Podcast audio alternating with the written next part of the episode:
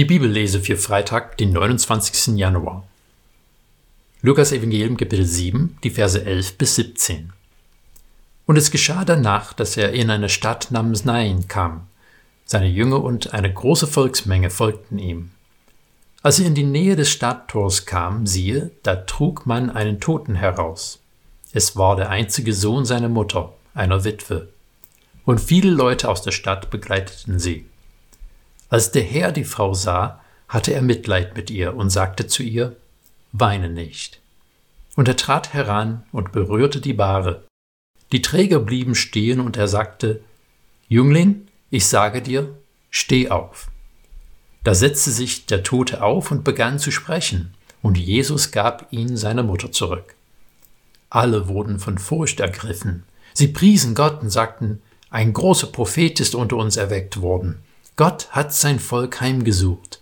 Und diese Kunde über ihn verbreitete sich überall in Judäa und im ganzen Gebiet ringsum. Wer war Jesus? Diese Frage bewegt die Gemüter seit vielen Jahren. In der Theologie und auch in vielen populären Werken ist die Suche nach dem historischen Jesus immer wieder ein Kassenschlager. Die Ansätze, um diese Frage zu beantworten, sind so vielfältig wie die Absichten, die mit der Beantwortung verfolgt werden.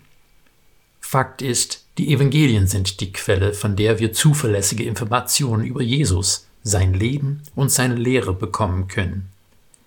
Es ist auch außerbiblisch gut belegt, dass die frühe Christen großen Wert auf die Berichte der Augenzeugen gelegt haben.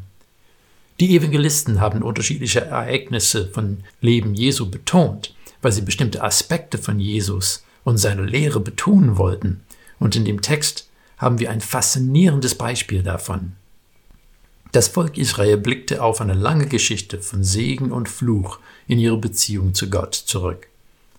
Gott hat große Propheten geschickt, die Gottes Wort verkündet haben und auch Wunder vollzogen haben. Zwei der größten Propheten waren Elia und Elisha. Von Elia lesen wir in 1. Könige 17, dass er den einzigen Sohn einer Witwe zum Leben wiedererweckt hat. Von Elisha lesen wir in 2. Könige 4, dass er den einzigen Sohn eines Paares aus Schunem wiedererweckt hat. Zur Zeit Jesus gab es den Ort Schunem nicht mehr, aber in der Nähe davon war der Ort Nein entstanden. Der Gegend ist etwa neun Kilometer südwestlich von Nazareth. Die Wiedererweckung eines Toten ist sowieso etwas Erstaunliches, aber hier passiert sogar noch mehr als das. Die Bewohner von Nain werden gewusst haben, wie ein Prophet Jahrhunderte zuvor einen toten Jungen in ihrem Vorgängerdorf wiedererweckt hat. Und hier vor ihren Augen passiert es wieder. Deswegen heißt es in Vers 16, alle wurden von Furcht ergriffen. Sie priesen Gott und sagten, ein großer Prophet ist unter uns erweckt worden. Gott hat sein Volk heimgesucht.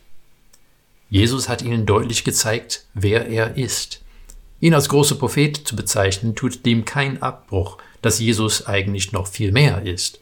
Aber die Aussage, Gott hat sein Volk heimgesucht, bringt zum Ausdruck, dass sie erkennen, dass Gottes Geist in ihrer Mitte wirksam ist. Mit seinem Tun hat Jesus deutlich gemacht, dass er Immanuel ist. Dieser Name bedeutet, Gott ist mit uns. Und das ist, wer Jesus ist. Jesus ist Gott, der Gott des neuen Lebens.